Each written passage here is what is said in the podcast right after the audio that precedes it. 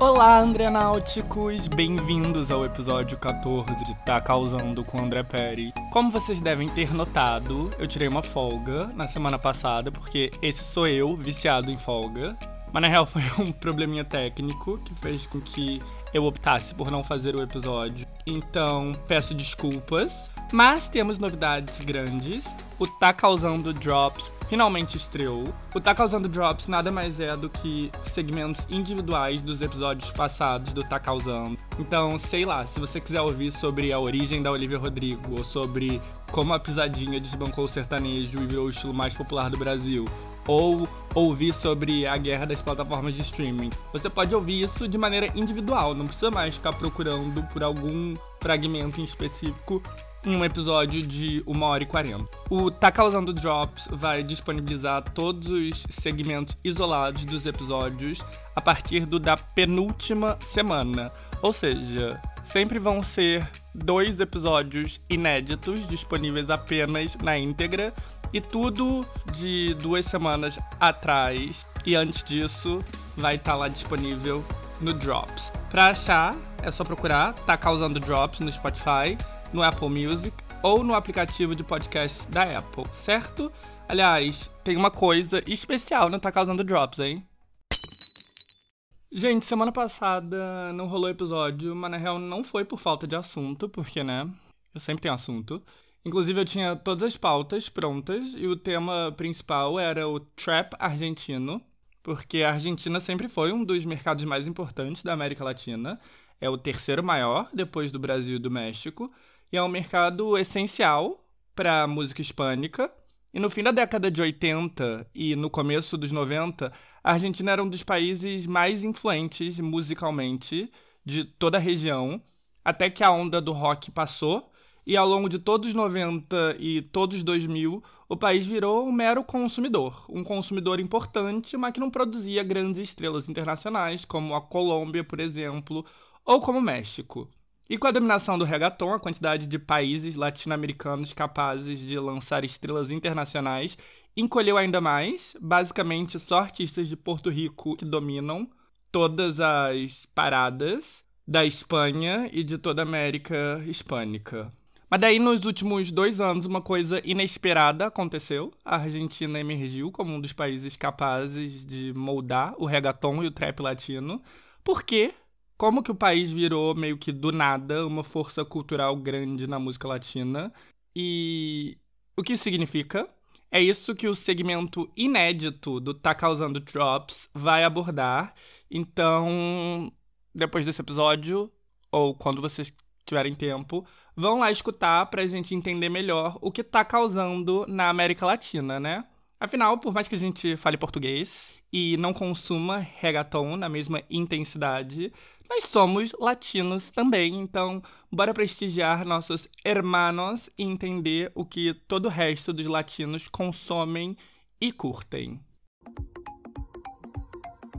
I didn't ask to be born latina. Nomás tuve suerte.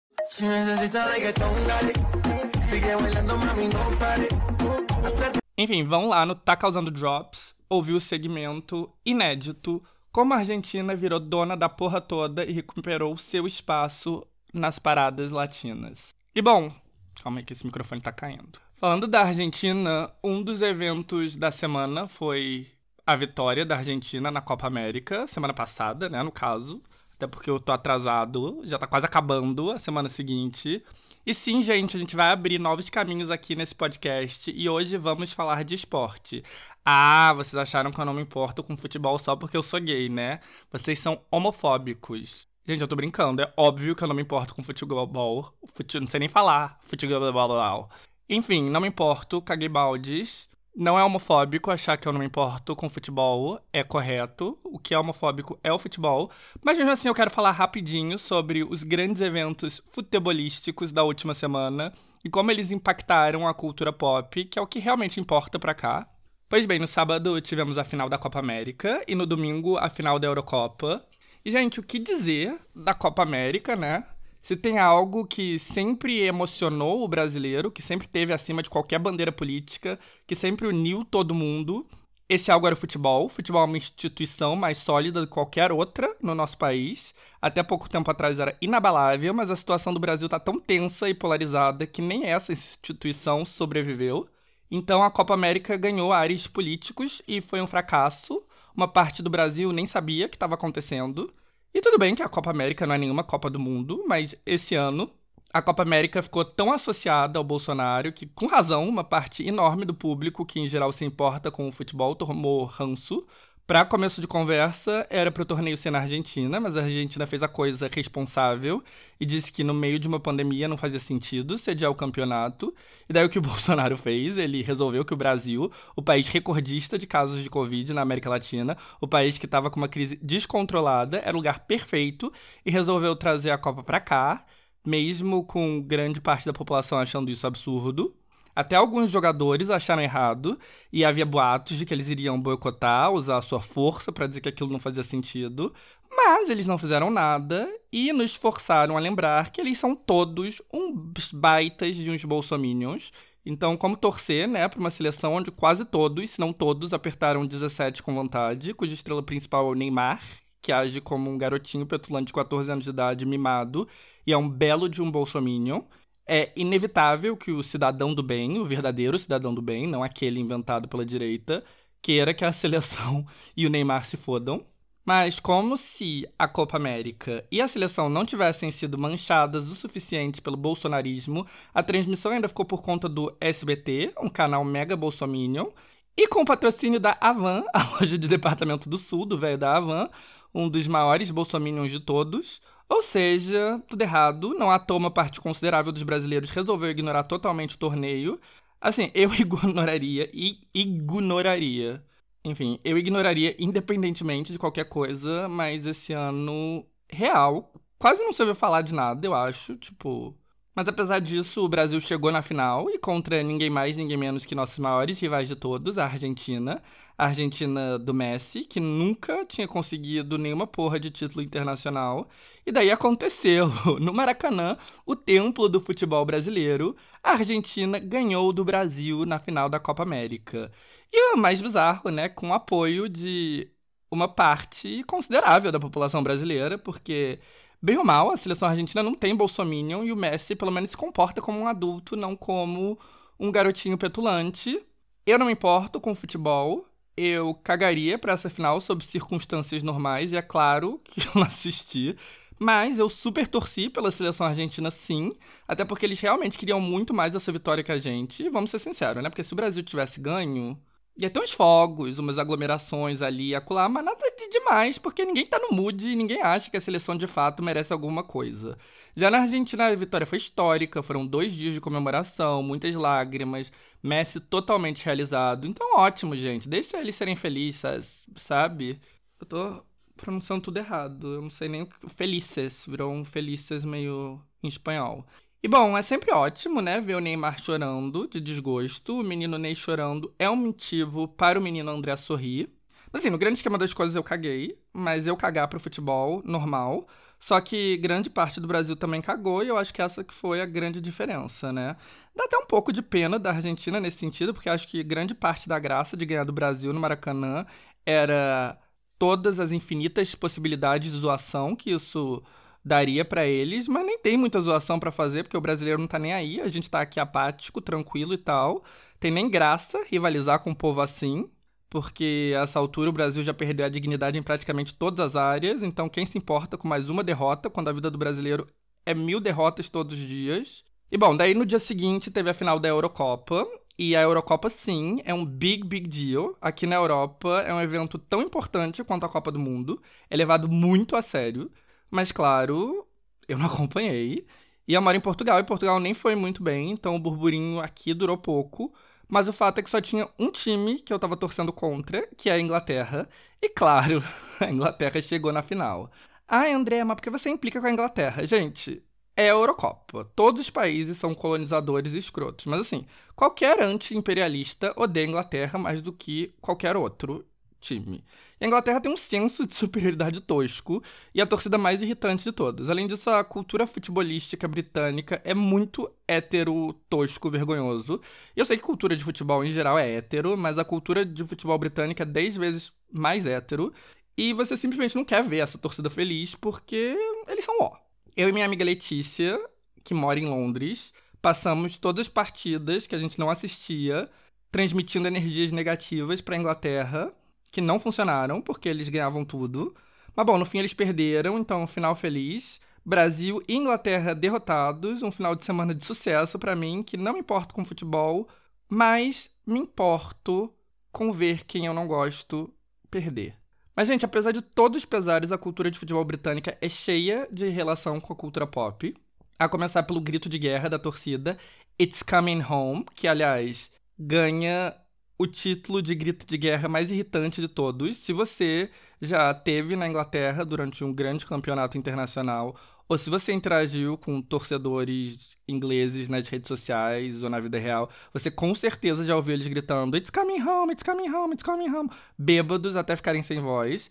E esse grito tem origem de uma música de 1996 chamada Three Lions. Three Lions, o título é uma referência ao emblema do time inglês, que tem três leões, e é uma música gravada por David Badiel e Frank Skinner, dois comediantes e personalidades televisivas que eram os maiores nomes da TV britânica em meados da década de 90, junto com a banda de Britpop The Lightning Seeds, e foi a música oficial da seleção na Eurocopa de 1996, que foi sediada na Inglaterra, e daí vem o refrão It's Coming Home, ou Tá Vindo Pra Casa, e depois a música virou o tema oficial da seleção, toda Copa e Eurocopa ela vai pro topo das paradas, pro topo do Spotify, e o It's Coming Home virou uma referência ao fato de que o futebol, o esporte, nasceu na Inglaterra e o troféu, portanto, vai voltar para casa, o que, risos, nunca acontece, pobrezinhos, né? Esse ano ele não came home, ele came to Rome mesmo.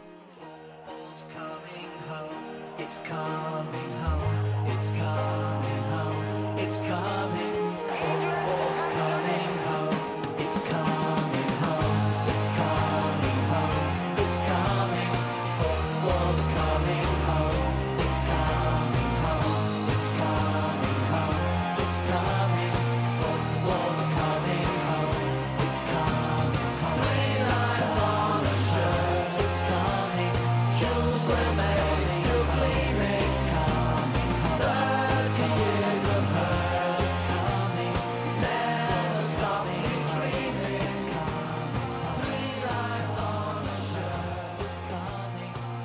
Obviamente, com o sucesso da seleção, Three Lions foi pro topo do Spotify britânico e tocou exaustivamente durante o último mês no Reino Unido. Inclusive, no domingo, Three Lions teve 1 milhão e 700 mil reproduções no Spotify britânico. É o recorde de streams para uma música não natalina no país. O recorde anterior pertencia a Shape of You, do Ed Sheeran, que teve 1 milhão e 300 mil em sua estreia lá em 2017. E apesar de Three Lions ser a música mais emblemática de todas, tem toda uma playlist de músicas mega populares durante grandes jogos da seleção. Todas bombam horrores e viram a trilha sonora oficial do país nas últimas semanas. A começar por Sweet Carolina, do Neil Diamond. E nem faz muito sentido a adoção de Sweet Carolina, uma música de 1969, cuja letra não faz nenhuma referência direta a futebol ou esportes, ou ganhar, ou qualquer coisa assim. E o Neil Diamond é uma lenda da música, suponho, mas ele nem é inglês, nem britânico, ele é dos Estados Unidos. Mas Sweet Carolina é um clássico nos pubs britânicos, uma música que bêbado britânico gosta de cantar. E assim, gente, é muito estilo de música que gente branca desses países caucasianos amam. Tipo Don't Stop Believing, do Journey, que os americanos brancos transformaram num clássico inescapável. Sweet Caroline é uma música que vai na mesma vibe, né? Apesar de ser duas décadas antes. E aí virou uma música de se cantou, de se cantar em estádio quando o time ganha. Foram os fãs de futebol do norte que primeiro adotaram e começaram a cantar a música. E aí, mais recentemente, virou um clássico. Quando a Inglaterra ganhou da Dinamarca na semifinal, o estádio tocou Sweet Carolina. E no dia da final, a canção do Neil Diamond ocupou o quinto lugar no Spotify. Eu acho uma escolha meio sem propósito, dado que não é uma música sobre futebol, de um cantor dos Estados Unidos, mas eles amam.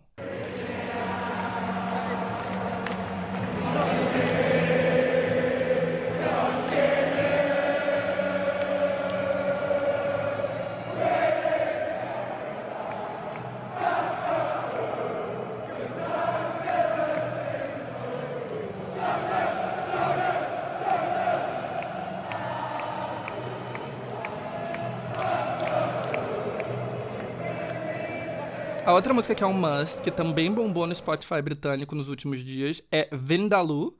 Vindaloo é uma música da banda Fat Lies, um projeto entre o guitarrista do Blur e o ator e comediante Keith Allen, que aliás é o pai da Lily Allen, e do artista boêmio, multimilionário e colecionador de arte Damien Hirst. A música foi lançada para a Copa do Mundo de 1998 para apoiar a seleção, mas ela é uma música engraçada, feita para parodiar gritos de guerra de torcida, com uma letra patriótica nonsense e muitas palavras inventadas.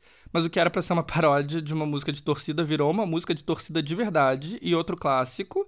No dia da final, Vinda Luz estava em segundo lugar no Spotify britânico. Me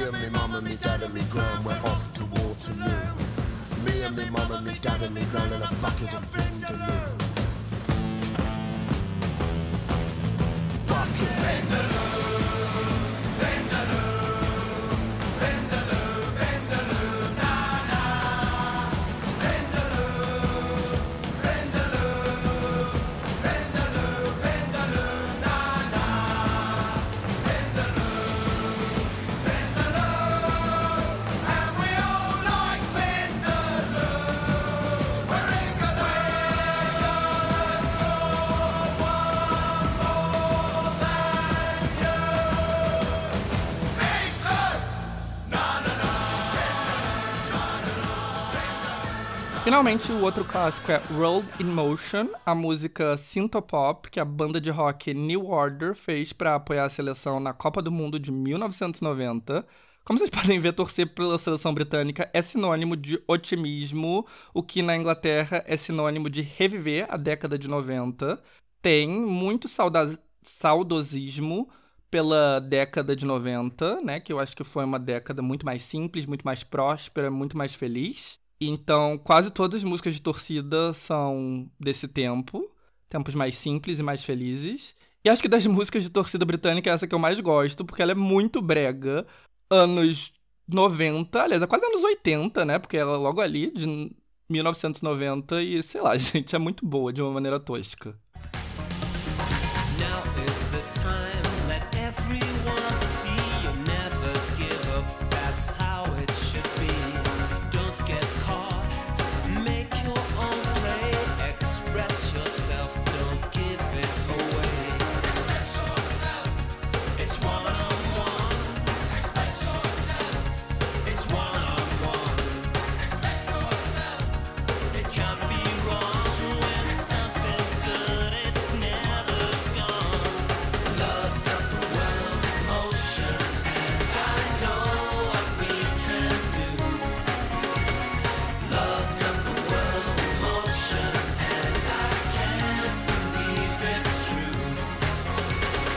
Mas, gente, não é só de nostalgia pelos 90 que a torcida britânica vive, tá? Tem também nostalgia pelo começo dos 2000. E, para quem não sabe, eu vou contextualizar aqui bem rápido. O começo dos anos 2000, na cena musical britânica, foi uma época que a indústria fonográfica era totalmente voltada para garotas pré-adolescentes, porque eles ainda estavam na ressaca do fenômeno mundial que foi os Spice Girls, e eles estavam tentando recriar isso de alguma maneira. Então, tudo no Reino Unido na época era boy bands e girl bands e grupos mistos voltados para garotas de 9 e 10 anos. E dentre essas milhares de grupos que bombaram nesse período, um deles era o trio pop Atomic Kitten, ou As Gatinhas Atômicas, e elas tiveram vários hits, o maior deles sendo Whole Again, e na Copa do Mundo de 2018, a torcida britânica readaptou esse hit dos 2000 e ao invés de You Can Make Me Whole Again, o grito de torcida dizia Football's Coming Home Again. E bom, com a seleção britânica indo tão bem quem resolveu se reunir e de fato regravar essa nova versão, elas mesmas, as Atomic Kitten, Southgate You're the One, como a versão foi batizada, em homenagem ao técnico Garrett Southgate, alcançou a quinta posição no domingo no Spotify. Stands, joking, down. Football's coming home again.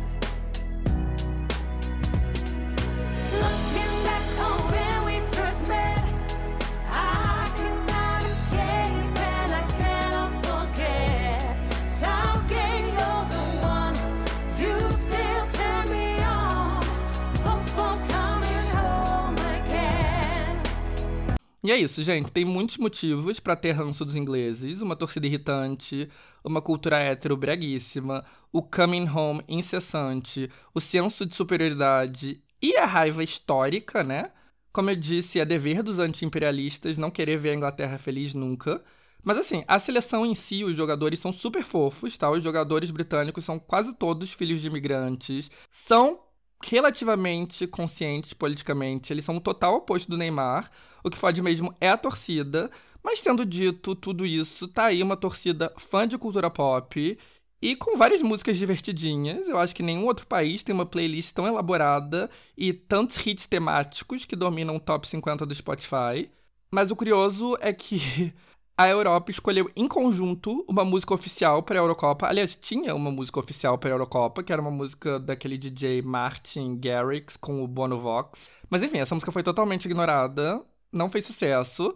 A música que a juventude europeia optou por ser a música oficial da Eurocopa foi uma música da França. Enfim, se deu de maneira orgânica, através, óbvio, do TikTok. Mas bem, para quem não sabe, o rap é o estilo mais popular da França. Aliás, se vocês escutam Tá Causando, vocês sabem que rap é basicamente o estilo mais popular em tudo quanto é canto.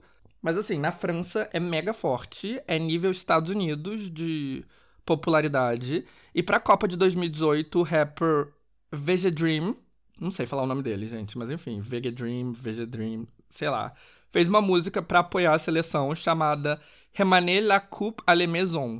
Um conceito, aliás, muito similar aos Three Lions, porque a tradução é traga a taça para casa, que é engraçado, porque em inglês fica irritante, mas em francês é meio fofo. E bom, a França ganhou a Copa de 2018, eles de fato trouxeram a taça para casa.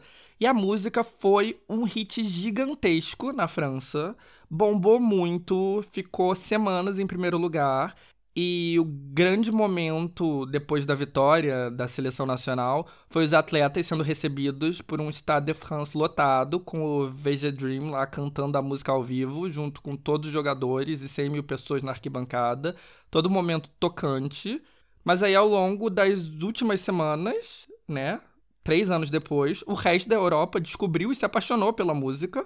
E com a febre futebolística tomando conta do continente por causa da Eurocopa, a canção embalou vários memes no TikTok e ela virou um fenômeno pan-europeu, alcançando posições bem altas na Suécia, Dinamarca, Noruega, Holanda, Alemanha, Áustria, Portugal, Espanha.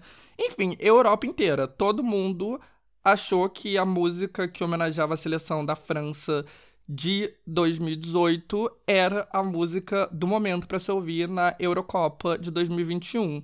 Com exceção, curiosamente, da França. Na França, a música não voltou a bombar, porque na França a música foi enorme há três anos atrás, é muito associada à vitória da Copa. Então, lá não viralizou de novo e também a seleção nacional não foi muito bem.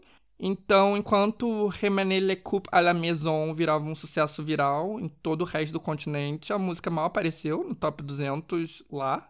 Mas bom, ela transcendeu as barreiras da França porque ela é boa mesmo. Maestro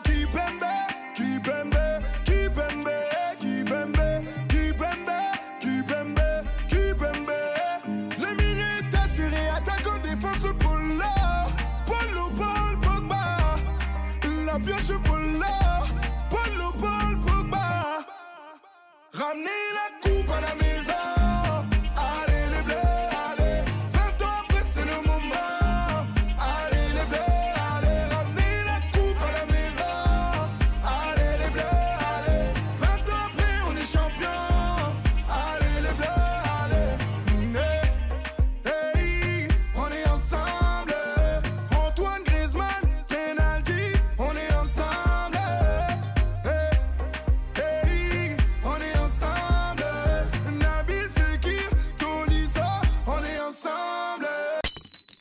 Tá, gente, chega de futebol, né? Eu conheço os Andrenáuticos, eu sei que esse não é o assunto favorito da maior parte de vocês. Então, bora falar sobre o grande lançamento cinematográfico da última semana, o lançamento que todos esperam ser o maior do verão de 2021, Viúva Negra.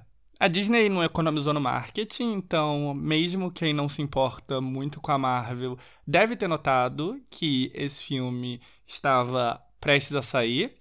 E já faz mais de uma década que os fãs da Marvel querem que um filme da personagem interpretada pela Scarlett Johansson nos Vingadores. E com um pouco de atraso por causa da pandemia, o momento finalmente chegou.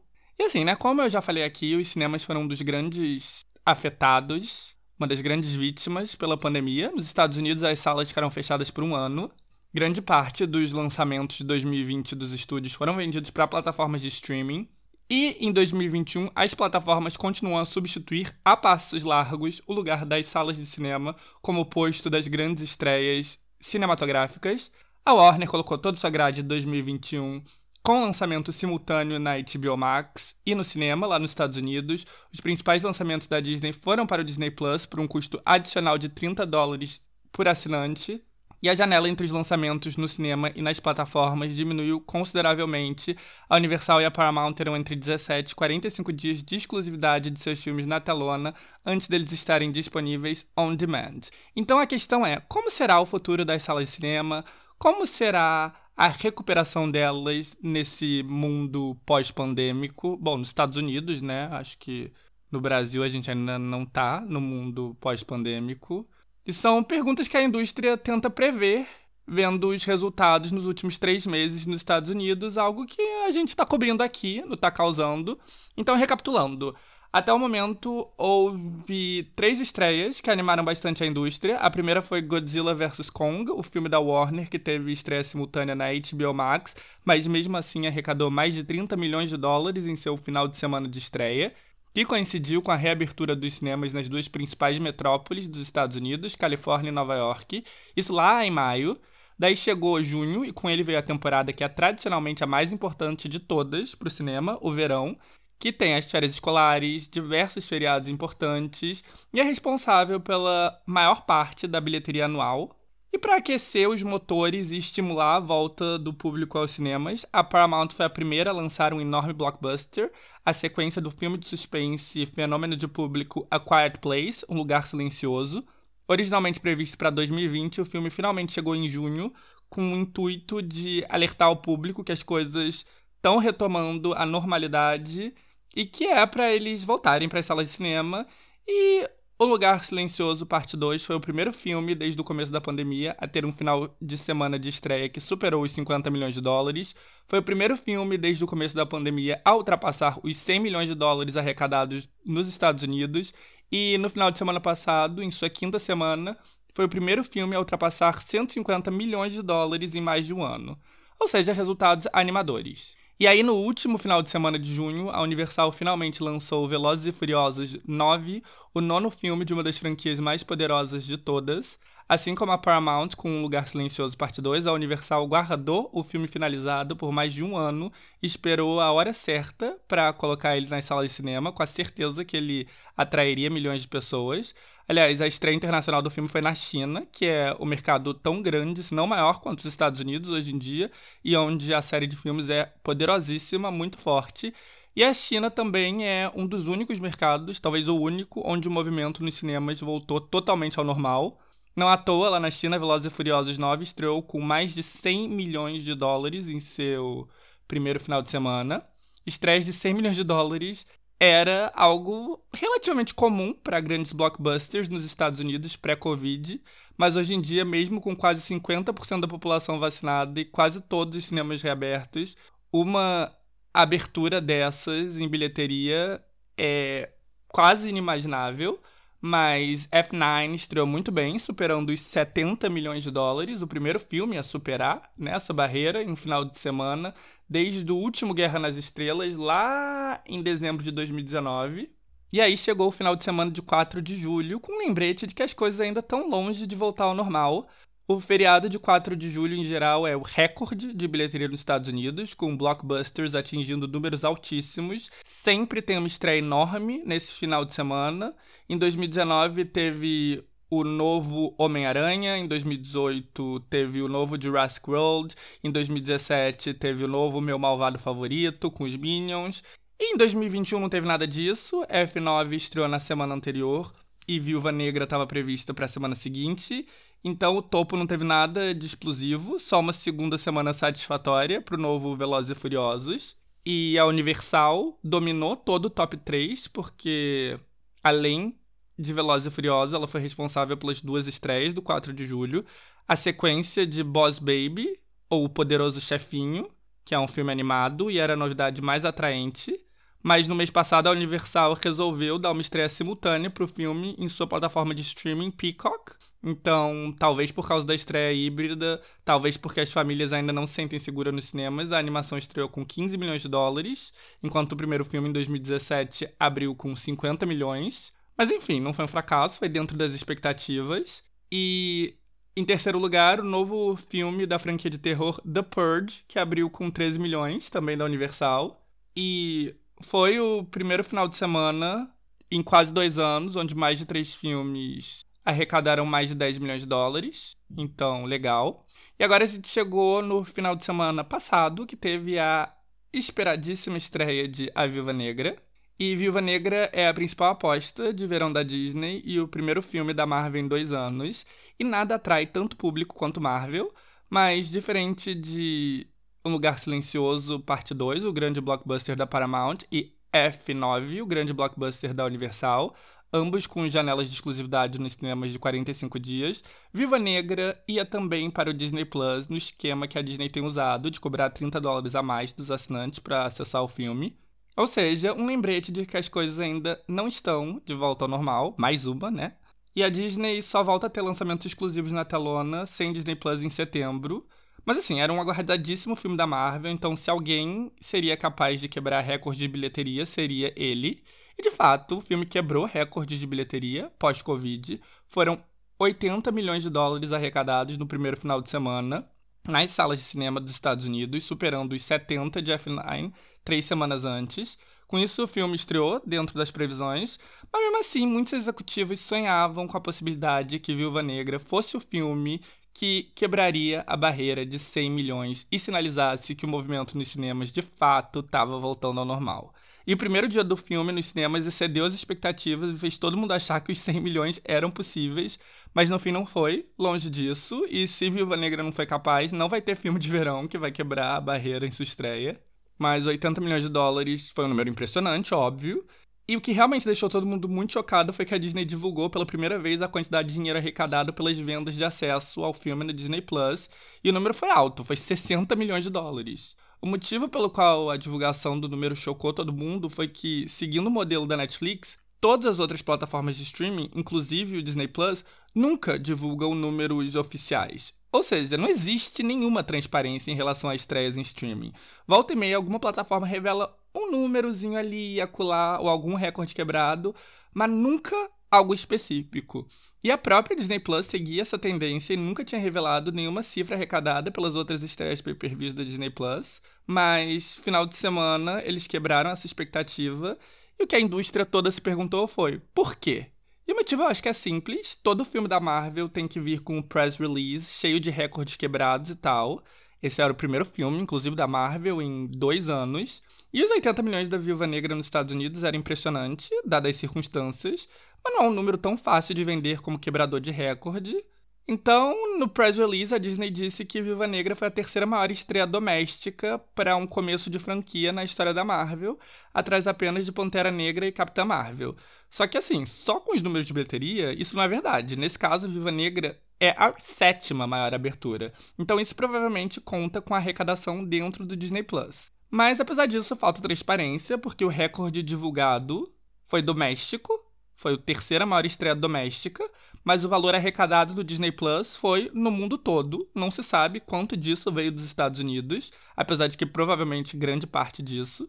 Mas assim, a Disney deve ter ficado feliz, porque diferente de 80 milhões de dólares arrecadados no cinema, onde a metade vai para as empresas donas do cinema, no Disney Plus 100% do dinheiro vai para eles. Mas, enfim, o presidente da subdivisão da Marvel diz que ele acredita na experiência das telonas. Em setembro, o próximo filme da Marvel não vai ter estreia simultânea. Então, os estúdios realmente acreditam que vai estar tá tudo normalizado até lá. Por enquanto, o público ainda segue reticente de voltar aos cinemas nos Estados Unidos e os estúdios ainda não têm coragem de tirar o foco do streaming. No resto do mundo, com exceção da China e talvez do Japão, a situação está ainda pior. Na Europa e na América Latina, o movimento nas salas de cinema segue muito abaixo do que era antes. Apesar disso, a bilheteria internacional de Viva Negra em seu primeiro final de semana foi de 78 milhões de dólares, um número bastante bom para o atual panorama. Mesmo assim, um número que mostra como os tempos são outros, porque a soma das estreias nos territórios internacionais para um filme da Marvel pré-pandemia nunca seria um número menor que a estreia doméstica nos Estados Unidos. Mas, nesse momento da história, essa é a realidade. Gossip Girl é uma série teen que marcou toda uma geração no fim da década dos 2000 e depois com um tempão na Netflix, onde alcançou ainda mais gente. E nós sabemos, né, que na guerra de streamings nada é mais valioso do que uma propriedade intelectual que gere interesse, que desperte nostalgia, que já tem uma fanbase. E espremer franquias conhecidas até a última gota é a tática usada pelas plataformas de streaming dos grandes estúdios para tentar fazer frente à Netflix. Então, claro que a HBO Max, que é da Warner, a dona da série Gospel Girl, viu aí uma oportunidade perfeita para fazer um reboot desse clássico. Eu assisti as primeiras temporadas de Gospel Girl em tempo real. Era um novelão teen de qualidade. Eu ouso dizer que foi o último novelão teen de qualidade. Tanto DLC quanto Gospel Girl, logo depois, trouxeram coisas novas pro gênero série teen algo que acho que nenhuma série jovem estadunidense desde então conseguiu fazer. Hoje em dia tudo mastigado das séries antigas, Riverdale e afins, são só repetições das mesmas fórmulas. Tendo dito isso, eu não assisti Gossip Girl inteiro, longe disso, acho que eu abandonei na terceira temporada. E eu nunca nem tive curiosidade de continuar. DLC, por exemplo, eu meio que abandonei na segunda temporada, mas daí depois voltei a assistir. Foi uma série que teve uma conclusão muito boa. Eu chorei vendo o último episódio. Já Gossip Girl, eu acho que é uma série que terminou mal. O twist do final, que o Dem era Gossip Girl, foi horrível.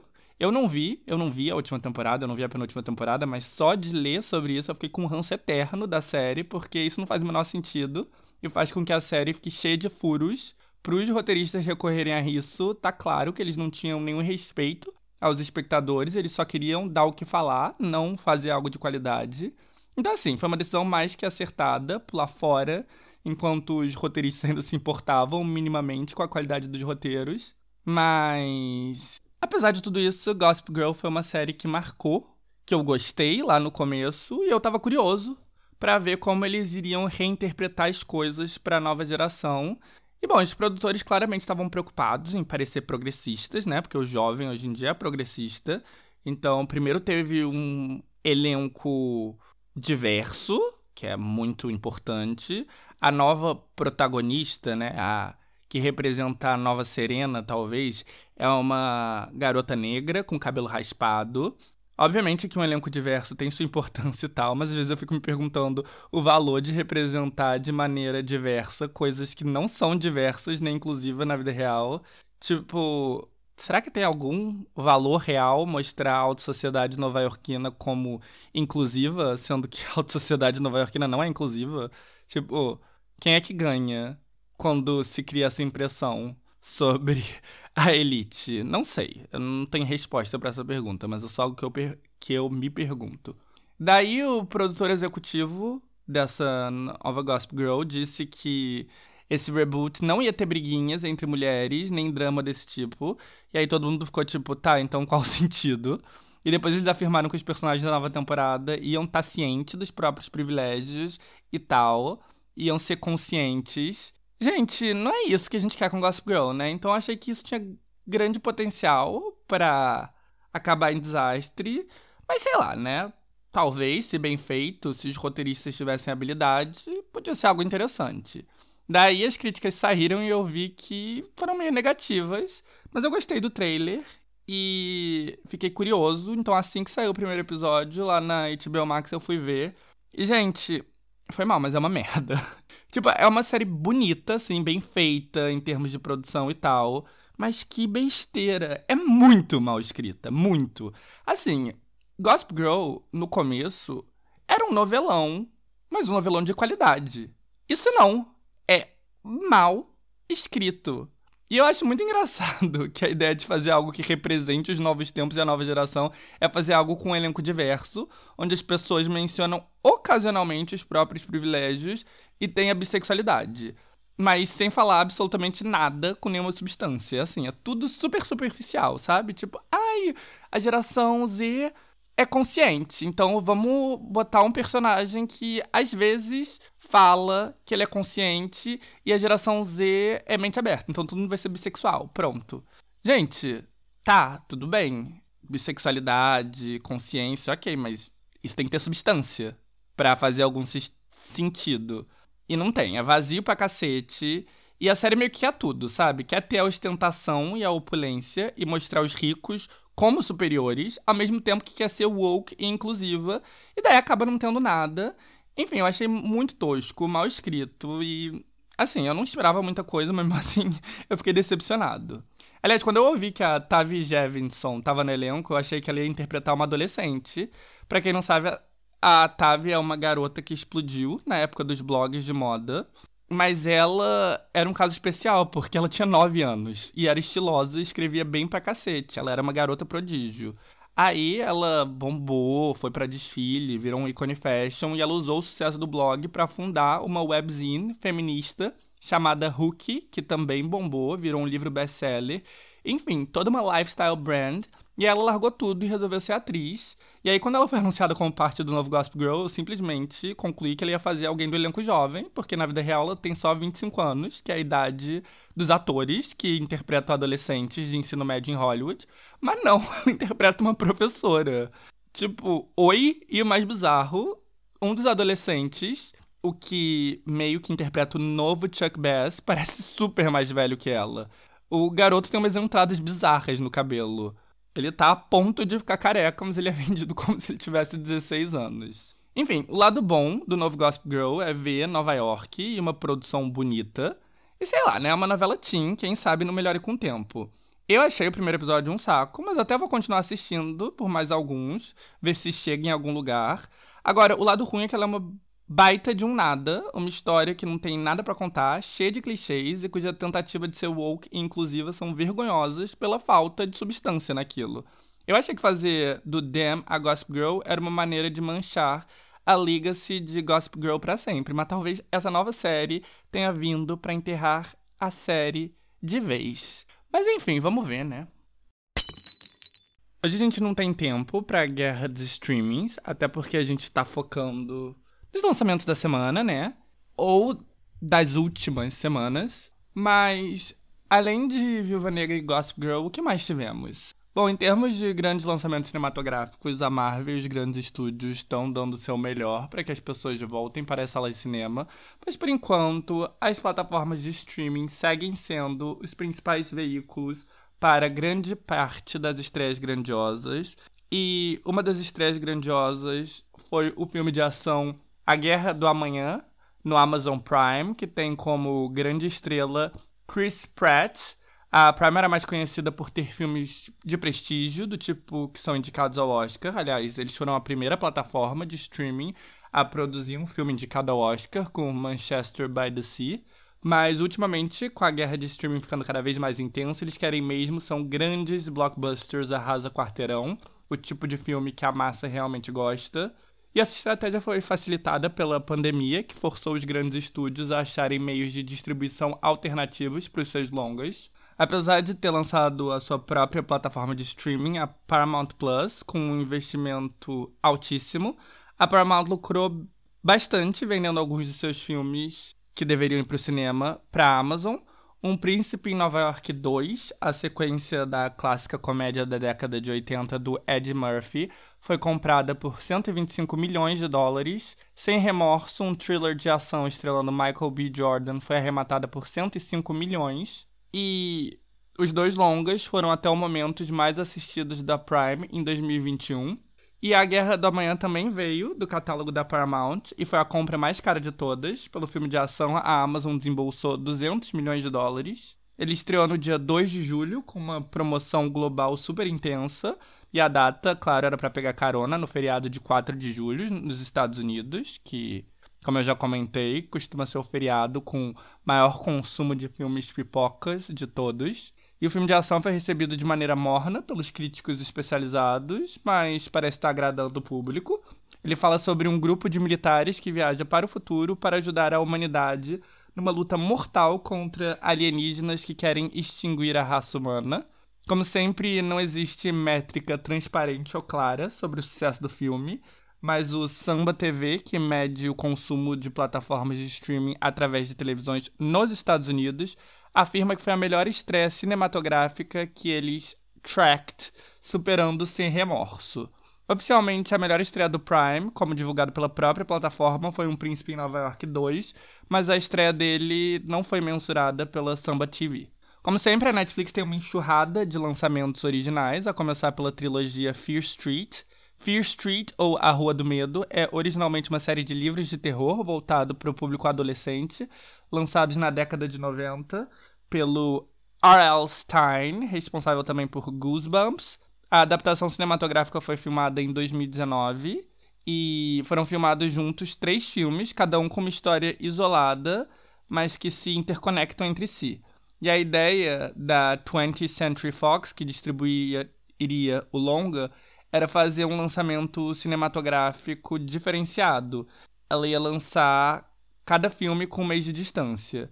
Mas aí a Disney comprou a Fox e em 2020 a pandemia veio, então os produtores renegociaram os direitos de distribuição com a Netflix. E ao invés de estreias mensais, a Netflix optou por estreias semanais. A parte 1, ambientada em 1994, estreou no primeiro final de semana de julho, a parte 2 em 1978, na semana passada, e a conclusão, que se passa em 19... não, 1900 não, em 1666, chega nessa sexta-feira. É uma boa pedida para quem gosta de filmes de terror, as outras novidades da Netflix são O Homem-Água, Major Grown contra o Dr. Peste e Como Virei Super-Herói. O Homem-Água é um filme de David Aelio. Aelio virou. Eu posso estar falando o nome dele errado, tá? O sobrenome dele errado, mas enfim. Ele virou um ator prestigiado depois de interpretar o Martin Luther King em Selma, aquele filme que foi indicado ao Oscar. E desde então ele é frequentemente visto nas telonas, mas O Homem-Água é a estreia dele como diretor. É um filme que foi elogiado pela crítica é a história de um menino jovem que vai à procura de uma figura mitológica que, em tese, teria o poder de salvar sua mãe adoentada. Já Major Grom é um grandioso filme de ação russo baseado em uma HQ de mesmo nome. Filmado em São Petersburgo, é uma boa opção para quem gosta de filme pipoca, mas quer algo um pouquinho diferente do habitual servido por Hollywood. Finalmente, Como Virei Super-Herói é um filme de ação e suspense francês sobre um mundo onde pessoas normais e super-heróis coabitam juntos.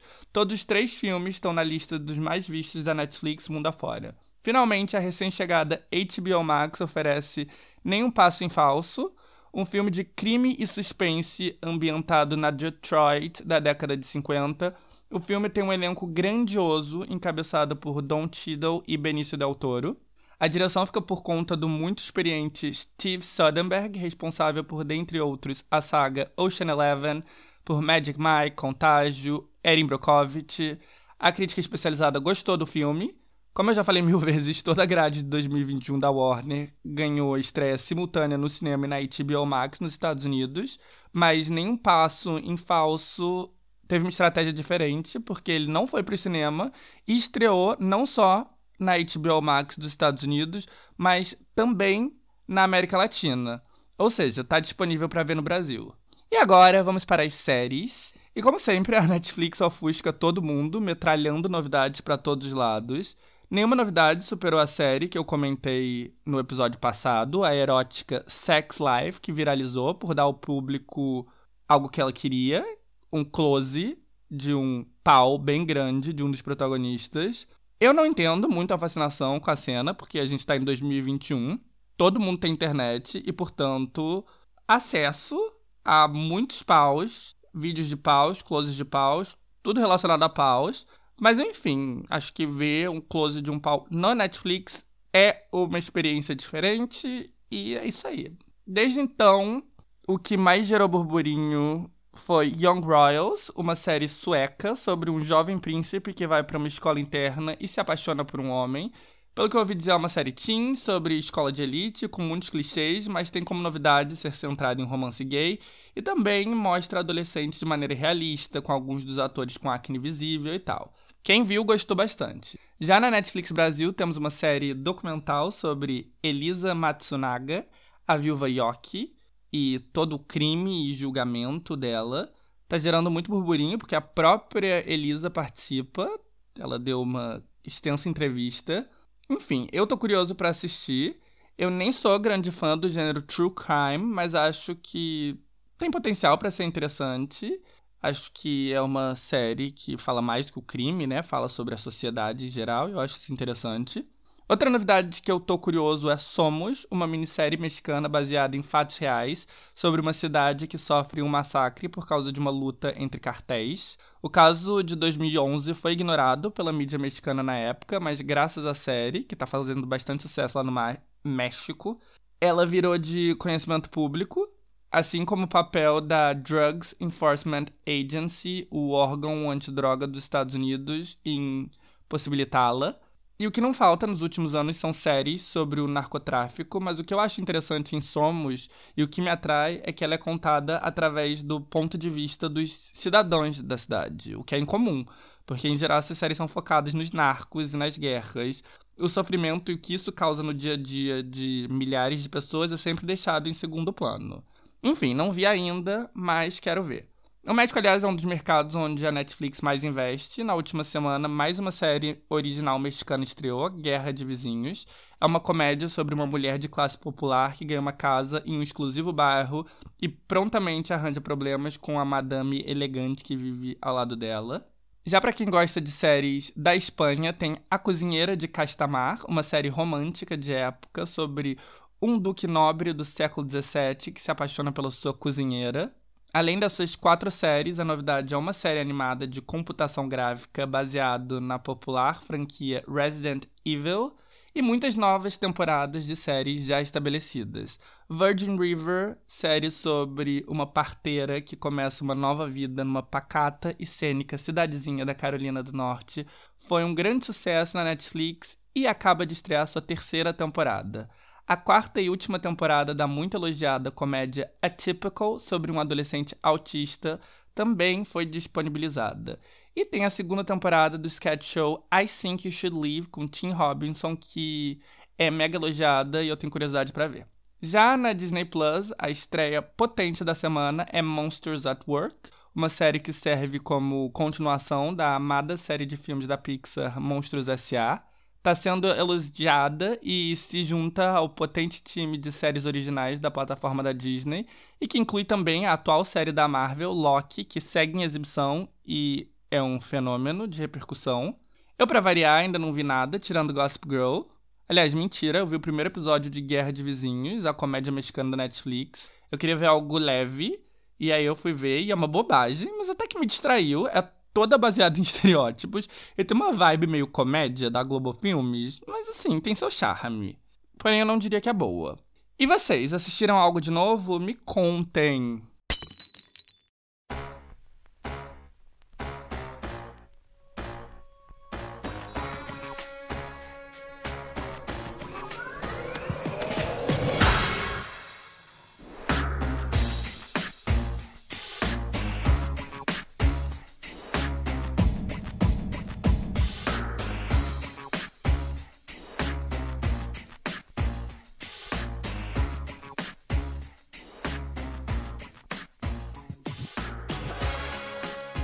E começamos os personagens da semana com ela novamente, Britney Spears, e com todo o caso Free Britney que está dando o que falar. Desde que ela deu o explosivo depoimento, houveram muitos desdobramentos para começar o trust fund que tinha sido escolhido para gerenciar todo o estate dela caiu fora, o que já indica que não é uma decisão financeiramente boa se associar ao conservatorship de qualquer maneira. Depois veio a notícia de que o advogado que a defendeu, por decisão da justiça, queria cair fora. O Sam Ingham, que era o nome dele, tinha se aproximado dela nos últimos meses, mas os fãs não estavam felizes com a maneira que ele lidou com toda a situação na última década. E ele e a imprensa começaram. E eles, os fãs, no caso, e a imprensa começaram a revirar o passado do Sam, reportar o quanto de dinheiro da Britney vai para ele todos os meses, e que é mais do que vai para a própria Britney, que tem uma mesada de 12 mil dólares. E todas as decisões estranhas que ele tomou, que não faz muito sentido para uma defesa. Tipo, a Britney falou na, na, no depoimento que ela não sabia que ela podia contestar a tutela, algo que parece uma informação básica para dar a ela ao longo de 10 anos. Enfim, sei lá. Sei que ele caiu fora. E aí ela conseguiu contratar o próprio advogado Daí depois quem caiu fora foi o Larry Rudolph, o empresário da Britney, responsável por grande parte da carreira dela, que tinha sido demitido lá da época que ela ficou doidona e foi recontratado pelo pai assim que ele assumiu o conservatorship mais um sinal dos ratos abandonando o barco. No statement dele, ele diz que está fazendo isso porque ouviu dizer que ela quer se aposentar e, portanto, ela não precisa de um empresário. Ele também disse que não tem contato com ela faz dois anos e meio. Ou seja, você não é um bom empresário, então, né? Até porque eu duvido que você parou de coletar cheques dela nesses últimos dois anos e meio. E aí o pai também apareceu na jogada, tentando virar o jogo e mudar narrativa, por causa de uma ordem judicial apoiada pela mãe. O pai não é mais responsável pelo dia a dia da Britney, isso fica sob a responsabilidade de uma mulher chamada Jodie Montgomery. E aí, na ação judicial nova, o Jamie diz que tudo é culpa dessa nova mulher, que ele ficou chocado em ouvir o depoimento, que ele não tem nada a ver com isso. Algo que obviamente não cola, porque a Britney nomeou ele especificamente como um dos culpados de tudo, mas ok. E aí a Jodie Montgomery rebateu, dizendo que o maior problema de tudo é o pai da Britney, que a Britney quer a liberdade do pai e que não tem essa de jogar a culpa para ela. Além disso tudo, a raiva da irmã da Britney, Jamie Lynn, segue forte, a raiva do público com a irmã da Britney, no caso. E foi anunciado que ela lançaria uma autobiografia com o título I Must Confess, uma referência à letra de Baby One More Time, que é, né, o primeiro grande hit da Britney. E aí pegou super mal, porque a Jamie tá com fama de aproveitadora, que não tá fazendo nada pela irmã, que deve a carreira a ela e ainda tá usando a letra da irmã no título do livro. E a polêmica foi tanta que a editora lançou um comunicado dizendo que o título não era esse, esse era só um working title e tal. E além disso, hoje, quarta-feira, teve um novo depoimento e a Britney deixou claro que ela quer o pai dela longe dela, ela quer uma restraining order contra ele, ela quer uma investigação acerca de toda a tutela. Ou seja, a coisa vai pegar fogo e eu acho que os fãs talvez tenham motivo para ficar otimistas. No meio disso tudo, a New Yorker publicou um artigo sobre toda a situação de ninguém mais, ninguém menos que Ronan Farrow. Ele é o filho da Mia Farrow com Woody Allen, que não fala com o próprio pai por causa das alegações de abuso da irmã. E ele é um dos repórteres investigativos mais respeitados dos Estados Unidos, porque foi ele que trouxe à tona a história de abusos do Harvey Weinstein ao longo de décadas e décadas e décadas, uma história que Hollywood estava enterrando desde sempre. Enfim, eu li a matéria toda e, gente, o caso Britney Spears é o lava-jato dos Estados Unidos. No sentido que todo o processo judicial parece ser extremamente corrupto e, ao mesmo tempo, motivado por preconceitos e como a imprensa vendeu todos os fatos. Assim, tudo bem que você tem que ter discernimento quando você tá lendo a matéria, porque aquilo ali não é necessariamente uma lista de fatos, é a narrativa do jornalista, no caso do Ronan Farrow e da Dia Tolentino e de que eles entrevistaram. Mas me fez repensar muita coisa. Tipo, o Sam Luft. Ele é um empresário, em tese golpista, que em tese tirava proveito da Britney no ápice da loucura dela. Eu lembro de ler o depoimento da mãe da Britney, que ela dizia que ele drogava ela, escondia os cachorros dela, etc. A matéria do New Yorker, por sua vez, é meio simpática com ele, mostra ele como alguém que sim, não freou a Britney no seu meltdown, mas estava lá para apoiá-la mais que a família dela. E também diz que o depoimento da mãe da Britney não foi ratificado na justiça, não acharam provas do que ela alega. E sei lá, né? Pode ser que seja isso mesmo, pode ser que o Sam Luft não é o aproveitador que a gente achou que ele era todo esse tempo. Não que ele não seja uma pessoa meio sketch, mas sei lá. O mais bizarro para mim foi o quanto a perda da liberdade da Britney foi injustificada.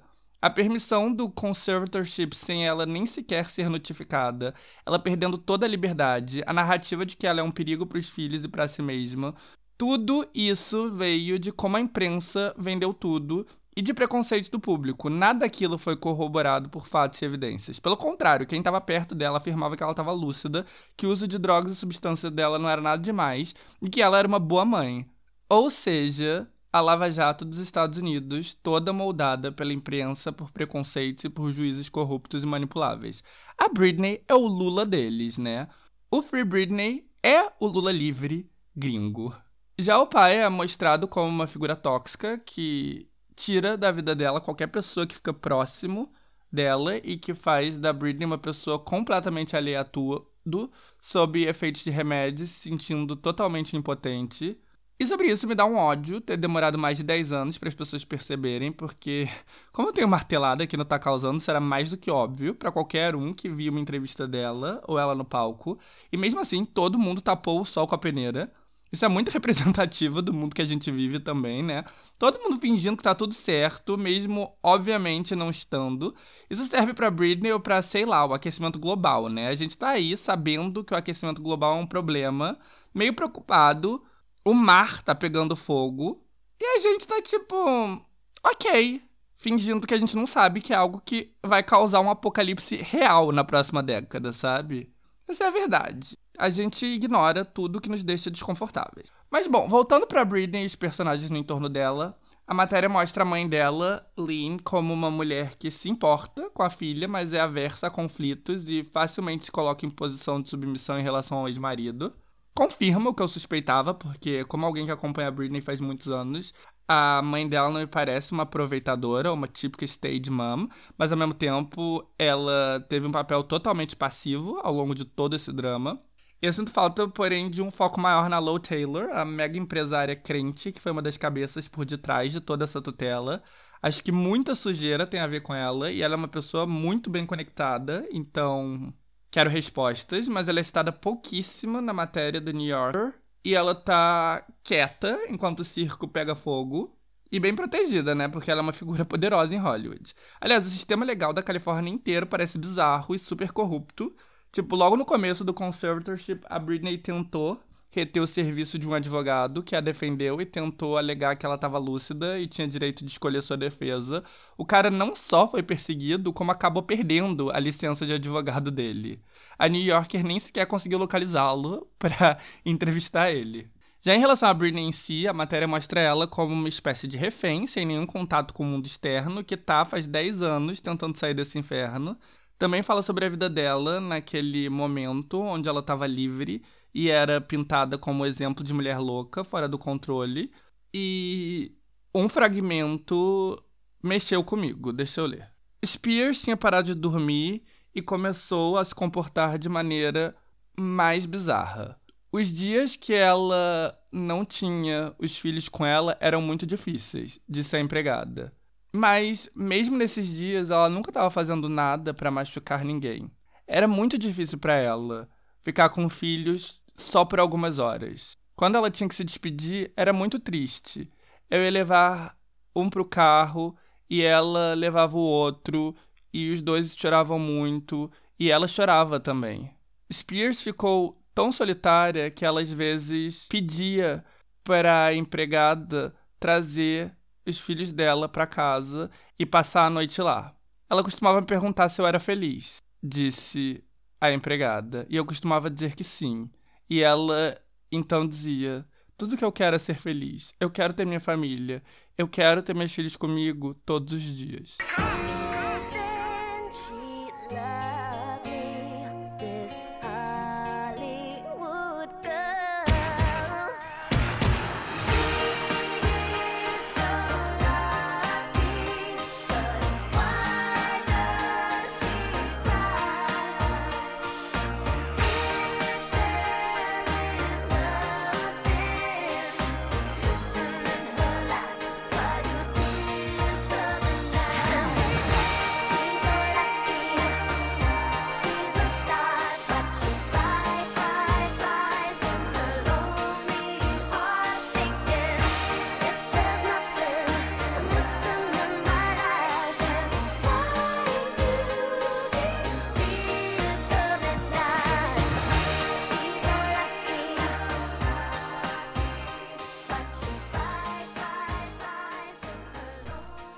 Próximo personagem que eu quero falar sobre é o Bo Burnham.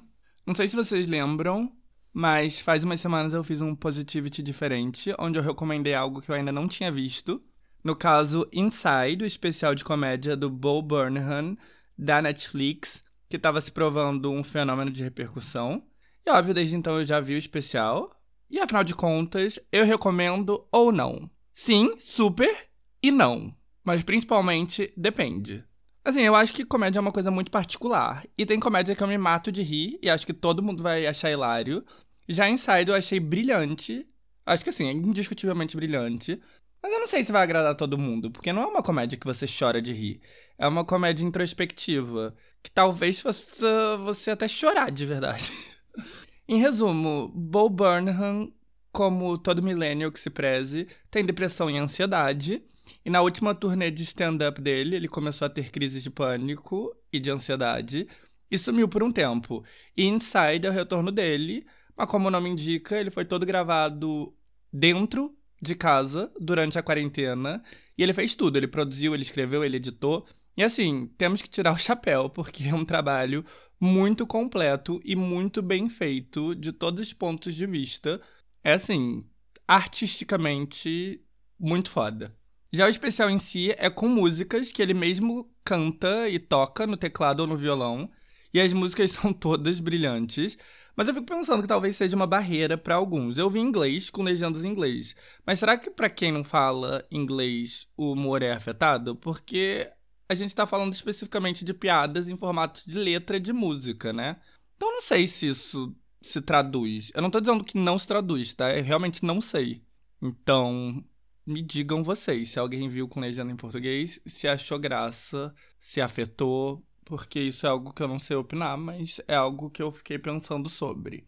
Enfim, Inside é brilhante porque fala de depressão, de ansiedade, da sociedade em que vivemos e foi um fenômeno, o especial, mais do que justificado, porque realmente é um especial que toca por causa dos pedidos do público a Netflix lançou todas as músicas em formato de álbum. E o álbum tá sendo um sucesso gigantesco. Estreou com mais cópias vendidas do que o Maroon 5. A música final do especial All Eyes on Me entrou no top 50 do Spotify dos Estados Unidos, o que é um big deal, porque, sei lá, eu não esperava que uma música de um especial de comédia ia ter um desempenho melhor do que músicas de popstars relevantes. Outra sequência que foi um fenômeno foi a música White Woman's Instagram, ou Instagram de Mulher Branca, onde ele descreve todos os clichês que podem ser encontrados no típico Instagram de uma mulher branca dos Estados Unidos.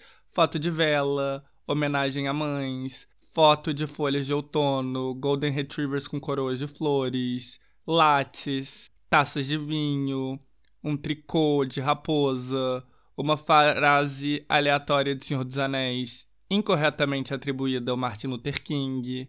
Não só a música é muito divertida e descreve muito bem a white woman culture, como óbvio viralizou no TikTok, onde as pessoas estão usando a música como trilha sonora para mostrar os clichês do Instagram de outras tribos. E a minha música favorita é Welcome to the Internet, onde ele descreve a loucura que é a internet e tudo que a gente pode encontrar lá, e sei lá, gente, é muito brilhante. Depois do sucesso viral de repercussão da comédia e do sucesso do álbum, Inside agora vai ser exibido um dia no cinema. O que é uma boa estratégia de marketing, porque é um especial todo sobre quarentena e a depressão e a ansiedade engatilhadas por isso. E agora ele vai estar no cinema, que é um convite para as pessoas voltarem à vida normal lá nos Estados Unidos. A venda de ingressos superou todas as expectativas e mais sessões estão sendo acrescentadas. Tudo isso com uma promoção mínima. O Bowl tweetou apenas o pôster anunciando a exibição de Inside no dia 22 de julho nos cinemas e escreveu Come on out.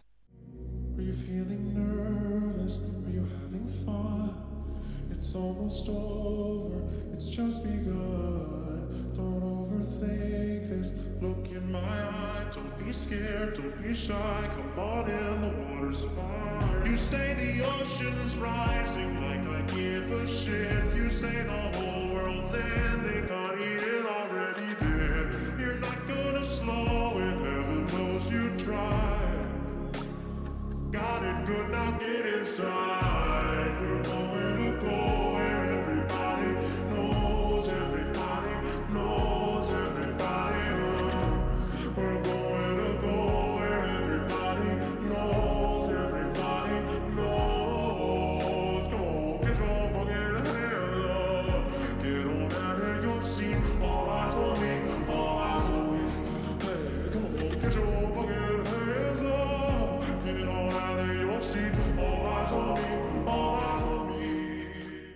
Eu tento, mas a gente sempre volta a ela. Olivia Rodrigo. Ninguém tem dúvida que ela é a personagem do ano. O álbum dela é um fenômeno, as músicas dela são um fenômeno e ela é poderosíssima, inclusive. Ela estava ontem na Casa Branca porque ela foi escolhida a dedo pelo presidente para fazer uma campanha para estimular a vacinação de jovens. O álbum dela segue bombando, inclusive voltou pro topo da Billboard essa semana e segue com um monte de música entre as mais ouvidas. E ela ainda fez um evento especial no YouTube com temática de prom, onde ela cantou algumas músicas. E foi tipo uma live, mas muito bem produzido e legal. Tá lá no YouTube, eu recomendo. Mas bem, nem tudo são flores na vida de Olivia, porque, sendo 100% sincero, eu acho que a maior ídola dela, Taylor Swift, odeia ela. E, gente, não, não é uma teoria de conspiração, nenhuma tentativa de criar rivalidade entre mulheres. Eu realmente acho que tá rolando alguma coisa. Bom, por um lado, vocês sabem que eu não sou nenhum Swift. Eu sei que muitos andranáuticos são,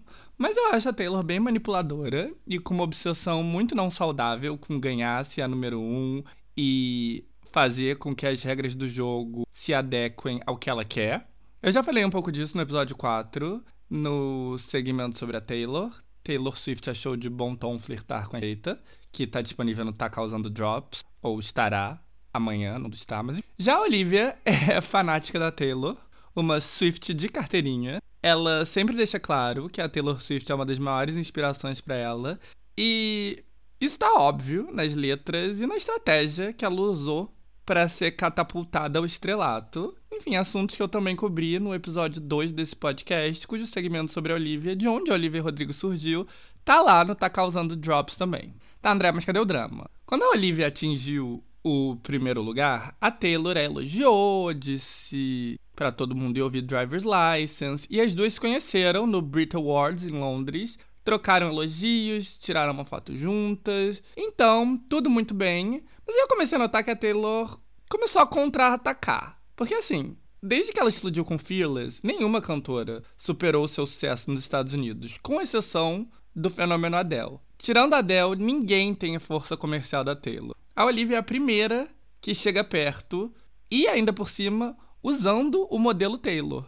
Então, o primeiro contra-ataque que notei foi na semana de lançamento do vinil de Evermore, o último álbum da Taylor. O vinil foi lançado seis meses depois do álbum, em junho. Eu falei sobre esse lançamento e a tática que a Taylor usou num episódio passado, mas basicamente vinis estão super na moda e existem pouquíssimas fábricas que fazem vinis, então essas fábricas estão sempre sobrecarregadas. Por isso, os vinis com altíssima demanda, como os da Taylor, são lançados meses depois, para ter tempo para suprir essa demanda. E aí a Taylor usou essa demora a seu favor, coletando seis meses de pré-venda e inflamando bastante sua enorme fanbase para ter a maior semana de vendas de um vinil da história. Tudo muito bem até aí. O recorde da Taylor estava mais do que assegurado, mas mesmo com o recorde, ela teria que se contentar com o número 2 na Billboard, porque o álbum da Olivia, que tinha sido lançado na semana anterior, estava indo tão absurdamente bem que ele iria se manter no topo por uma segunda semana. O que é que é de boa. A Olivia é a maior Swift do mundo, vive dizendo que ama Taylor, ela ia entender, né? Só que não. Para garantir o primeiro lugar e desbancar a Olivia, a Taylor descontou o preço do álbum no iTunes, lançou uma versão digital com remixes inéditos e basicamente encheu as redes sociais de promoção. E no fim ela conseguiu o que ela queria, Evermore desbancou Sour, da Olivia Rodrigo, e ocupou o topo. Ela não fez nada de propriamente errado, mas sei lá, me pareceu um pouquinho desesperado. Mas tudo bem. Como eu falei no primeiro segmento sobre a Taylor, ela tá regravando todos os álbuns dela para recuperar os direitos sobre as músicas, porque as gravações originais não pertencem a ela. Ela começou a série de relançamentos em abril com Fearless, Taylor's Version, a nova versão do segundo álbum dela, o álbum que fez com que ela alcançasse o mega estrelato. E o relançamento teve a maior semana de vendas de um álbum em 2021, até Sour da Olivia quebrar o recorde dela. E bom, em junho a Taylor anunciou o relançamento de Red, o quarto álbum dela e um que é muito querido pelos fãs. Enquanto o álbum original tem 16 faixas, ou 19 na versão deluxe, o relançamento terá 30 faixas. Não é à toa. Quanto mais faixas, maior a quantidade de streams. E quanto maior a quantidade de streams, maior as vendas registradas pela Billboard, porque streaming faz parte da contagem. Mas o que mais me chamou a atenção é que o anúncio estava sendo feito em meados de junho, mas o álbum em si só vai chegar em novembro. Ou seja, o álbum vai ter cinco meses de pré-venda. Algo que eu nunca tinha visto. Por quê? Pra mim tá claro. Ela quer um período de pré-venda longuíssimo para poder lançar o álbum também no formato de vinil e incentivar bastante compras. Qual o objetivo? Quebrar o recorde da primeira semana da Olivia, óbvio. Desde o terceiro álbum da Taylor, lançado em 2010, ela teve a maior semana de venda em todos os anos que ela lançou o álbum. Em 2010 com Speak Now, em 2012 com Red, em 2014 com 1989, em 2017 com Reputation, em 2019 com Lover e em 2020 com Folklore. Está claro que a Taylor quer que o relançamento de Red tenha a primeira semana mais grandiosa de 2021 e mantenha esse hábito dela. Mas, até o momento, o recorde pertence a Olivia. Mas ok, tudo bem que a Taylor quer ser a número um. Talvez ela não aceite que a Olivia esteja a superando. Mas não é nada de pessoal contra a Olivia, certo? Não sei. E eu digo isso porque foi noticiado semana passada que a Taylor Swift, junto com os demais produtores da faixa Cruel Summer do álbum Lover, foram, depois de meses, creditados em Deja Vu, o segundo single da Olivia. Isso, como eu disse, aconteceu só semana passada e a música foi lançada no começo do ano. E os porta-vozes da Taylor e da Olivia recusaram comentar qualquer coisa sobre isso. Ou seja, não foi uma coisa amigável. Com certeza, o crédito não veio por homenagem, mas sim por ameaça dos advogados da Taylor. O interessante é que a Taylor já tinha sido creditada em uma das faixas de Sour. Em One Step Forward, ela creditou Taylor não porque ela sampleou diretamente ela nem nada, mas só porque ela se disse extremamente inspirada por New Year's Eve, uma música que ela considera uma obra-prima do álbum Reputation. Nesse caso, sim, foi uma homenagem. Ela homenageou a Taylor dando crédito para ela numa música do álbum. Já Deja Vu foi um caso diferente. A Olivia mencionou uma vez numa entrevista que ao produzir a música ela se inspirou em canções com refrões que se canta gritando, tipo Cruel Summer. E alguns fãs viram notas em comum, um pedaço da música que tem a mesma melodia, tanto que tem um mashup entre as duas músicas no YouTube. Mas a Taylor legalmente exigir créditos, isso claramente não aconteceu de acordo com o planejado. E já que foi feito sem ninguém aceitar comentar nada, não foi um processo fofo onde todo mundo se entendeu. Mas o que eu achei meio bizarro na coisa toda é que se Deja Vu teve que acreditar a Taylor por causa de algumas notas em comum, uma parcela considerável da discografia da Taylor deveria ter que acreditar outras pessoas também. Porque a Taylor, apesar de ser uma letrista muito talentosa e que tem total controle criativo sobre suas canções, é notória por se inspirar, ou em alguns casos, copiar descaradamente artistas menos famosos. Artistas menos famosos que tem que simplesmente aceitar, porque ninguém tem força ou coragem de enfrentar a maior artista da indústria fonográfica dos Estados Unidos e seus advogados fodões. Tem inúmeros exemplos disso. Por exemplo, em 2006, a música Girl Next Door, da banda de rock indie Saving Jane, virou um sucesso entre garotos adolescentes. Não foi um fenômeno mainstream, foi algo restrito entre garotas da geração da Taylor. E aí a Taylor claramente chupou o conceito e até um pedacinho da letra para um de seus maiores hits lançado em 2018, You Belong With Me.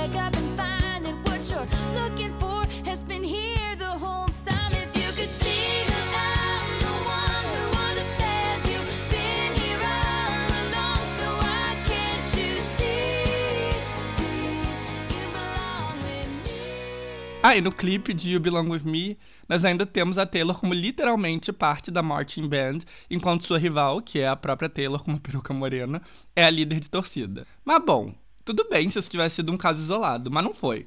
Wildest Dreams, uma música de 1989 que inclusive virou single, é claramente inspirada em Without You, da Lana Del Rey. As notas são tão parecidas quanto entre Cruel Summer e Deja Vu.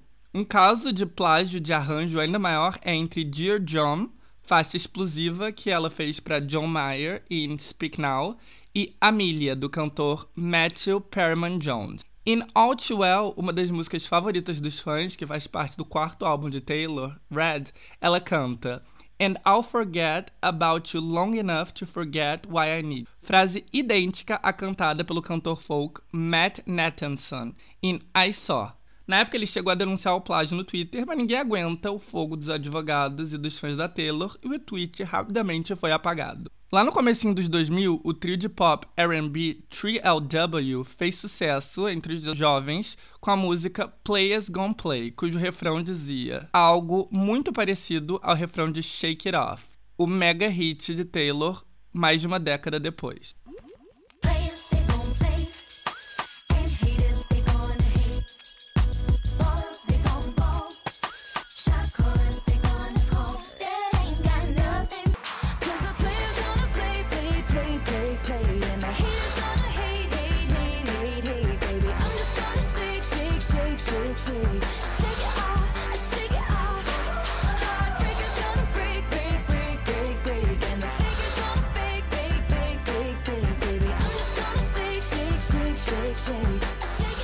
Em 2015, Hilary Duff, depois de anos afastada da música, lançou um álbum. E como muitos millennials que cresceram com ela, Taylor ficou empolgada. No seu Tumblr, ela dividiu que a música que ela mais gostava do novo material era Breathe In, Breathe Out. Quatro anos depois, ela copiou um fragmento da letra em Getaway Car, música do álbum Reputation. A letra em questão era X mark the spot where we fell apart, que está presente verbatim nas duas músicas. Não contente, Taylor plagiou novamente a música em Paper Rings, que tem uma melodia muito similar. A música de Hillary foi composta pelo marido dela, Matthew Coma, que reclamou da cópia, mas de novo foi ignorada. O que tudo isso tem em comum? O fato dela nunca ter dado crédito pra ninguém, e quando qualquer um dos artistas ou compositores protestou, ela deu um jeito de os silenciar. E todos eles eram ou artistas independentes ou artistas com um peso muito, muito menor na indústria que ela. Gente que não tinha capital pra comprar uma briga com ela. Até porque quando a pessoa tem capital pra comprar briga, ela não ousa criar problema. Por exemplo, em Look What You Made Me Do, o primeiro single de Reputation, ela acredita o Right Say Fred porque tem notas similares a I'm Too Sexy for My Shirt. Essa canção, claro, é mundialmente conhecida, então o crédito foi devidamente dado. Quem tem dinheiro não tem nada a perder pode ir atrás dos seus direitos. A Taylor fez isso com Deja Vu, o TLC fez isso com Ed Sheeran e Shape of You, que elas alegaram ter notas similares a No Scrubs. Existem profissionais legais nos Estados Unidos treinados em reconhecer notas de música para confirmar que as canções dos artistas grandes não estão abertas a nenhum tipo de processo por parte de plágio. Mas claro, a Taylor costuma se inspirar em artistas pequenos, então é tudo varrido para debaixo do tapete. Mas com a Olivia, que é a fã dela, que a homenageou em outra música e cujo hit não tem uma referência tão clara assim, a música da Taylor, ela soltou os cachorros. Mas bom, vamos dar play pra gente ouvir aí a semelhança entre as duas.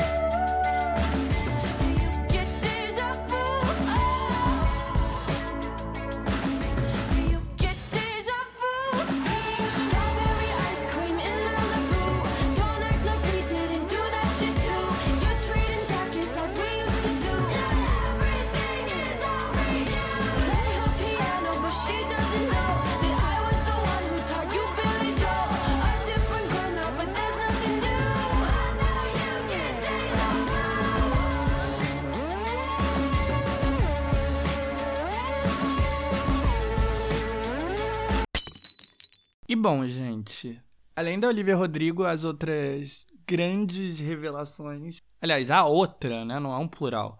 Grande revelação da música de 2021 foi a banda de rock italiana Måneskin. E eu tô aqui acompanhando o crescimento impressionante deles desde a final do Eurovision, primeiro pela Europa e depois por todo mundo. E, bom, eles já são um fenômeno global. Bag, no cover deles da música do McDonald, substituiu Good For You da Olivia Rodrigo como a faixa mais reproduzida no mundo no Spotify. E I Wanna Be Your Slave, a outra faixa deles em inglês, também tá no top 10 e é outro hit global, apesar de que nem era pra ser um single, mas agora vai ser, vai ter um clipe super sensual. O Damien, o vocalista e estrela da banda, que tem aquele ar meio Harry Styles, vai aparecer de lingerie no vídeo e vai ter muita quebração de tabu, muita lacração, gênero sendo flexionado ao vivo.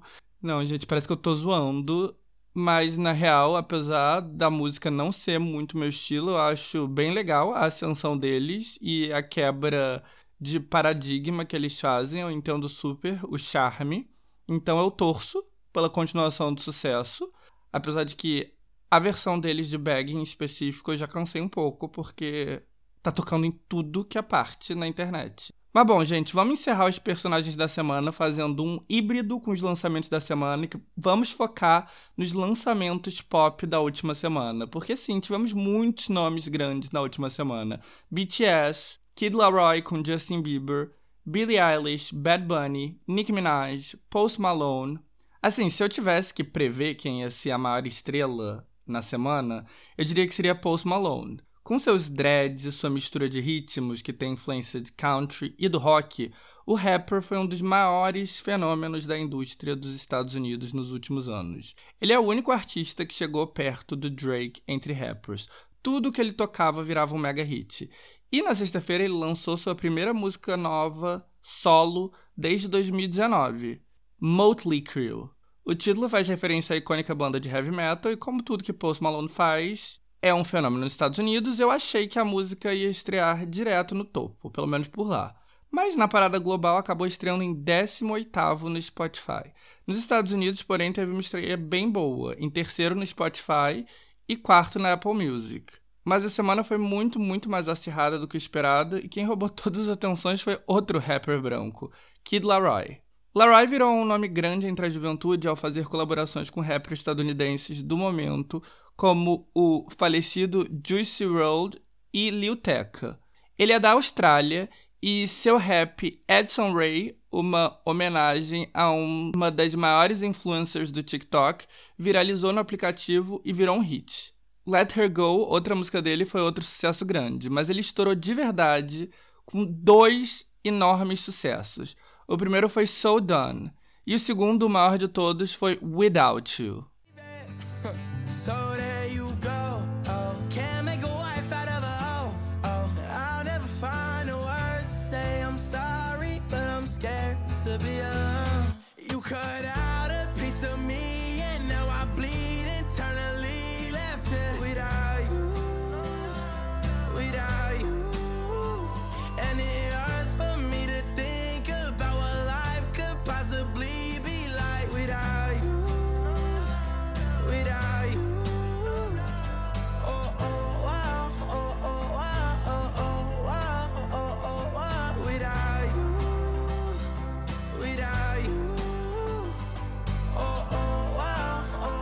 Essa música alcançou o topo da parada australiana e o oitavo lugar nos Estados Unidos. O mixtape dele, Fuck Love, foi lançado em julho de 2020 e alcançou a terceira posição na Austrália.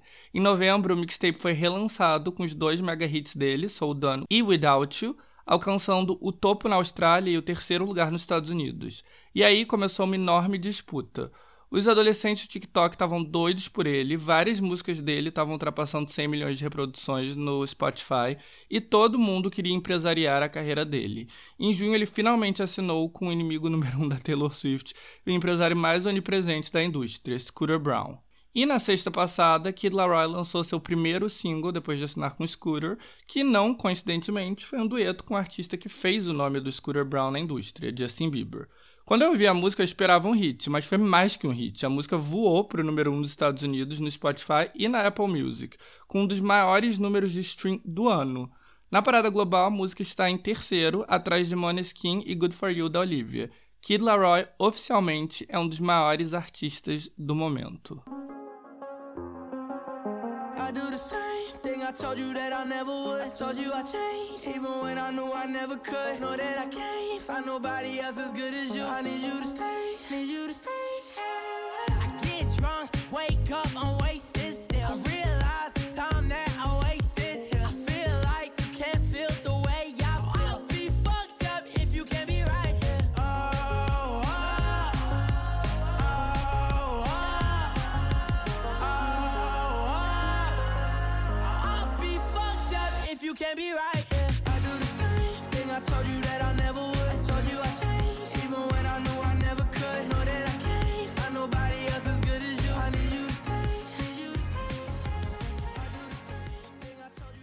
O lançamento mais assegurado para quebrar recorde, porém, era a nova música do BTS, pois BTS.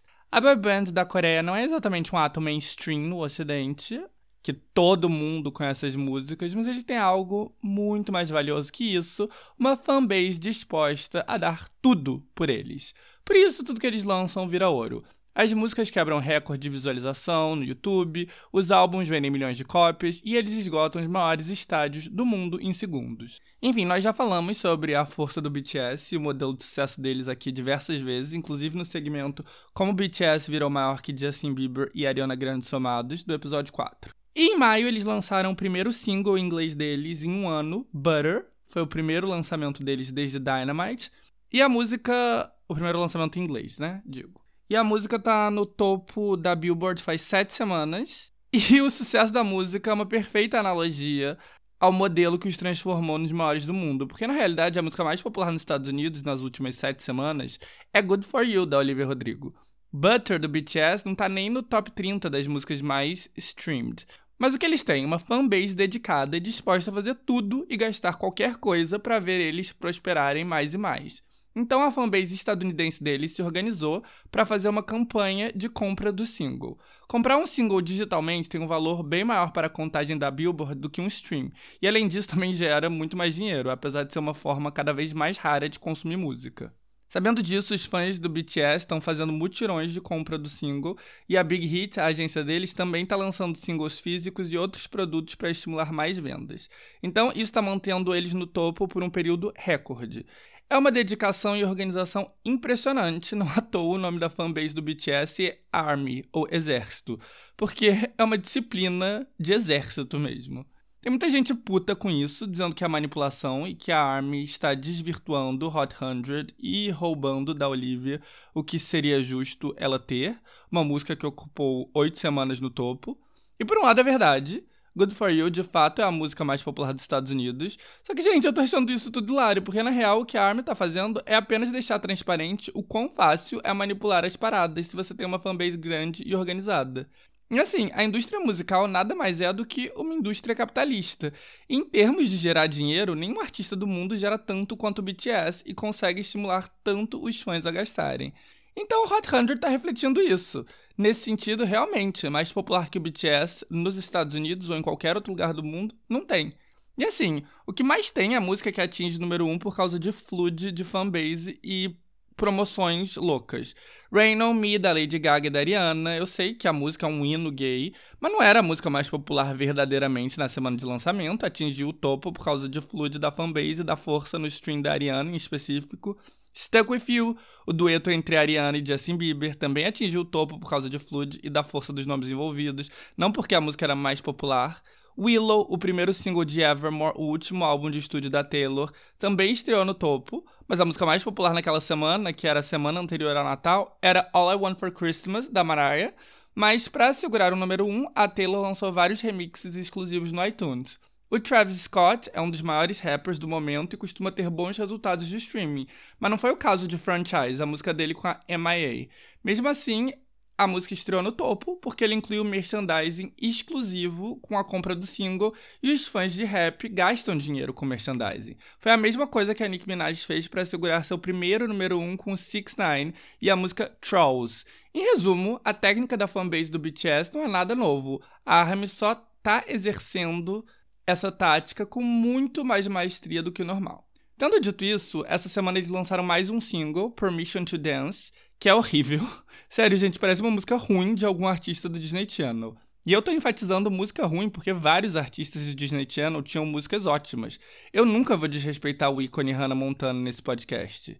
Isso, aliás, me deixa meio confuso sobre a estratégia do BTS pro ocidente. Tipo, eu nunca fui um grande fã deles, e K-pop não é o meu tipo de música, mas eu lembro quando eles explodiram forte na Ásia e eu fui ver do que eles tratavam. Era na época da música Blood, Sweat and Tears, e eles tinham uma imagem dark, meio gótica, mas com um twist interessante, único. E antes disso, eles tinham uma pegada super hip hop. Mas nos últimos dois anos é só música Disney Channel. E pra quê, né? Tipo, os fãs deles vão consumir qualquer coisa. Eles podiam estar fazendo uma coisa diferente e única. Mas bom, Dynamite, o primeiro single deles em inglês, realmente foi um fenômeno, principalmente na Ásia, e avançou a carreira deles. E com Butter, eles tentam recriar a vibe. E essas duas são bem legalzinhas até, mas essa nova, Permission to Dance, eu achei bem ruim mesmo. Foi escrita pelo Ed Sheeran e é uma homenagem aos trabalhadores essenciais que deram o melhor de si durante a pandemia, o que é fofo, mas eles mereciam uma música melhor, né? Estreou em terceiro no Spotify Global, no top 50 de quase todos os países do mundo, no topo em todos os países asiáticos e, óbvio, o clipe quebrou o recorde de visualizações do YouTube, algo que eles sempre fazem com seus novos vídeos. Eles quebram o próprio recorde deles. Também tivemos Billie Eilish com o terceiro single do seu próximo álbum, Happier Than Ever. O single se chama NDA. Nenhuma música do álbum aconteceu, mas, gente, acho que é importante reajustar as expectativas. O primeiro álbum dela foi um fenômeno e diferente de tudo. Agora ela tá meio que fazendo mais do mesmo e a galera já moved on pra Olivia Rodrigo. E tudo bem, não dá pra ficar esperando que as pessoas recriem o mesmo fenômeno para sempre. E ela tá longe de estar tá fracassando. As músicas não ficam semanas no top 20 como antigamente, mas todas estreiam super bem e ela é a popstar com o maior engajamento de todas. Tudo que ela posta no Insta dá 10 milhões de likes. Tipo, ela segue uma artista huge. Mas como eu falei aqui no último episódio, o cancelamento da Billie Eilish está toda uma indústria. Parece que as pessoas gostam de build up alguém só para destruir ela. Toda vez que eu entro no TikTok, tem um monte de vídeo viral de gente dizendo que a carreira dela acabou e coisa e tal. E todos esses TikToks têm muitos likes. Ela própria fez um TikTok dizendo que só vê esse tipo de coisa e não tá nem aí, porque afinal de contas, as tetas dela seguem sendo maior que a dos haters. E acho que é isso que faz dela um alvo também. Tipo, você contrasta ela com, sei lá, uma popstar tipo a Taylor Swift ou a Olivia Rodrigo, que estão sempre felizes, super gratas, interagindo com fãs, dizendo que devem tudo a eles. E a Billie não, nunca. Ela tá sempre com cara de cu. E essa é, inclusive, todo o marketing dela. E o que fez ela explodir. Ela é deprimida. Ela não é grata com a fama, ela odeia a fama. Isso é o marketing dela. Então, o que deu certo para ela no primeiro álbum talvez esteja atrapalhando ela no segundo. Aliás, NDA, a música, vai exatamente nessa vibe de odeio minha vida. Eu achei legalzinha, porque funciona pra Billy essa temática. Na música ela fala que as pessoas acham que ela tá cheia da grana, mas ela tem que gastar milhões em segurança, porque tá cheio de stalkers ameaçando ela. E que sim, ela conseguiu comprar uma casa foda, mas nem pôde fazer festa. E só recebeu um carinha lá, e quando ele tava indo embora, ela teve que mandar ele assinar um NDA ou um Non-Disclosure Agreement, basicamente um contrato de sigilo. Porque ser celebridade é nem poder dar em paz com medo de alguém te explanar nas redes. Enfim, essa é a vibe da Billy, né? O clipe eu achei interessante também, é ela andando numa estrada escura, toda de preto, com carros dirigindo perigosamente em torno dela, tudo gravado em um só take. Enfim, né? O conceito da Billie Eilish é esse: depressão e tristeza e odeio minha vida. Também tivemos novo lançamento de Nicki Minaj, e o notório desse lançamento da Nicki é que Nicki é conhecida por, bom, ser uma escrota, que odeia todos os rappers mulheres. Assim que ela estourou, ela já entrou numa briga com a Lil Kim, a maior rapper da geração anterior. Quando a Cardi estourou, elas duas até chegaram a colaborar, mas rapidamente virou briga. Até com a Megan Thee Stallion também parece que a situação tá azedando. Enfim, ela briga com geral, da Azealia Banks a Foxy Brown é todo um contraste com a Cardi, por exemplo, que parece dar bem com todas as mulheres do rap. Talvez em resposta a isso que Nick resolveu que sua próxima música não ia ser uma música solo, mas um relançamento de uma música de uma rapper em ascensão, a Bia. Bia é uma rapper afro-latina de Massachusetts, cujo maior hit foi uma breve participação em Safari, reggaeton do J Balvin de 2016. Daí, em maio desse ano, ela lançou Whole Lotta Money, uma música que fez certo barulho, viralizou no TikTok e tinha um potencial ali. Mas precisava de um empurrão, porque apesar do sucesso no TikTok, nem entrou no Hot 100. A música tinha conseguido um pico na posição 103. E aí que a Nick entra no jogo, porque a música foi relançada como remix com um feature dela. E Nicki Minaj é um dos maiores nomes do rap, né? Então, isso multiplicou a atenção na música em um milhão. E de fato, a versão solo da Bia não estava nem no top 100 do Spotify dos Estados Unidos, mas o remix estreou direto em 27. Na Apple Music, melhor ainda, a música estreou em quinto. Então, Nicki Minaj pode ser recalcada que odiava toda mulher do rap, mas pelo menos na ascensão da Bia, ela tá sendo peça essencial. I put on my jewelry just to go to the bodega. And I keep it with me just so that I'm feeling safer. Fendi on my body, but my feet is in Bottega. Bitch, I'm getting money, give a fuck about a haters,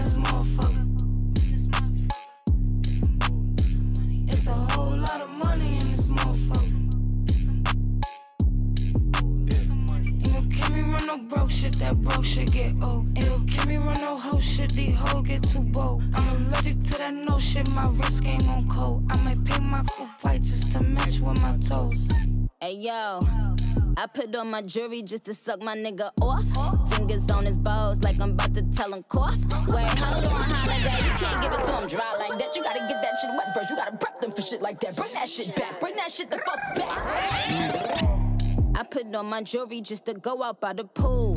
And I keep it with me case somebody fool. Poochie on my coochie, I'ma make these niggas drool. Higher than the moon, but I'm in tune. E falando em remix, remix é o modus operandi do reggaeton. Todo reggaeton que explode ganha uma versão remix, que nada mais é do que uma segunda versão que tem participação de vários nomes grandes do gênero. Isso também serve para internacionalizar uma canção. Por exemplo, Poblado, do Crisim e outros nomes colombianos eram um sucesso na Colômbia. Daí lançaram um remix com J Balvin, a Karol G e o Nick Jam para ela estourar em toda a América Latina e deu certo. E músicas que já são enormes também ganham remix, tipo Fiel, do Wisin com Los Legendários e com Jay Cortez. Alcançou o número 1 um em toda a América Latina faz um mês e acaba de ganhar um remix com Anuel AA.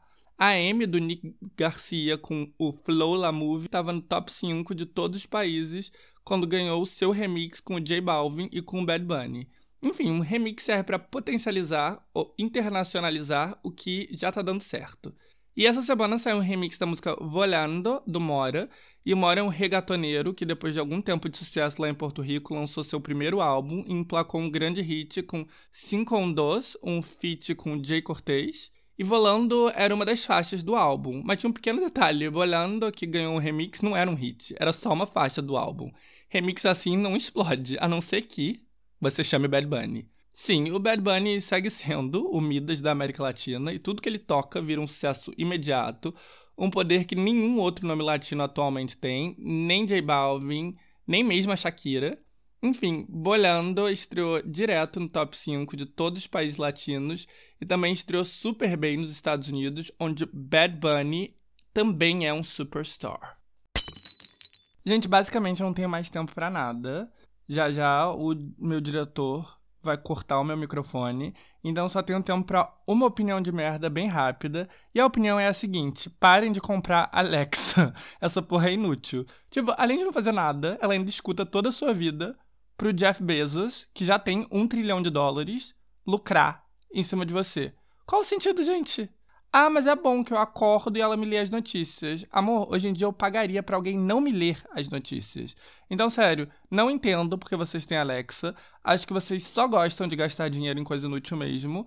Mas nada contra, né? Quem sou eu pra julgar?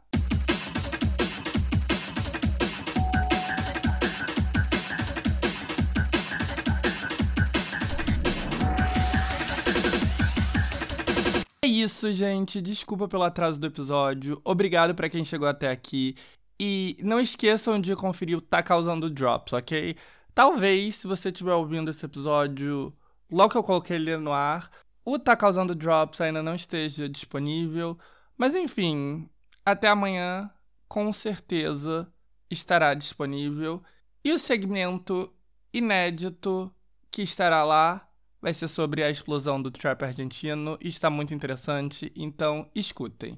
E é isso, gente. Amo vocês, muitos beijos. E se tudo der certo, até semana que vem. Fiquem aí com Boleando do Mora com Bad Bunny. Yeah, yeah, yeah, ay. Disfruto el poder verte aunque no sea conmigo. No, ay, tengo que conformarme con ser solo tu amigo. Siempre pensando en tu nombre, vivo distraído. Volví, me enamoré y resulta que es prohibido. Más adelante vive gente, pero no me he movido. Sigo estancado, siempre soñando contigo. El de me explotado, pero las debo en leído. Mis letras siempre tienen tu nombre y apellido. Viviendo con mil el lápiz sin punta. De todo lo que escribo, más tú tienes la culpa. Llevo un año pagando la misma multa. Tú eres ese mal que no sé por qué me gusta. El no poder olvidarte me frustra. Te lo juro que me frustra. Pero si me llamas, te llego volando.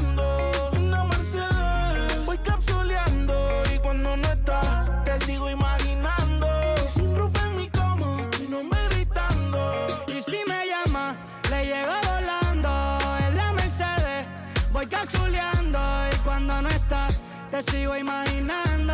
Sin ropa en mi cama, mi nombre gritando. Voy volando que sufra de.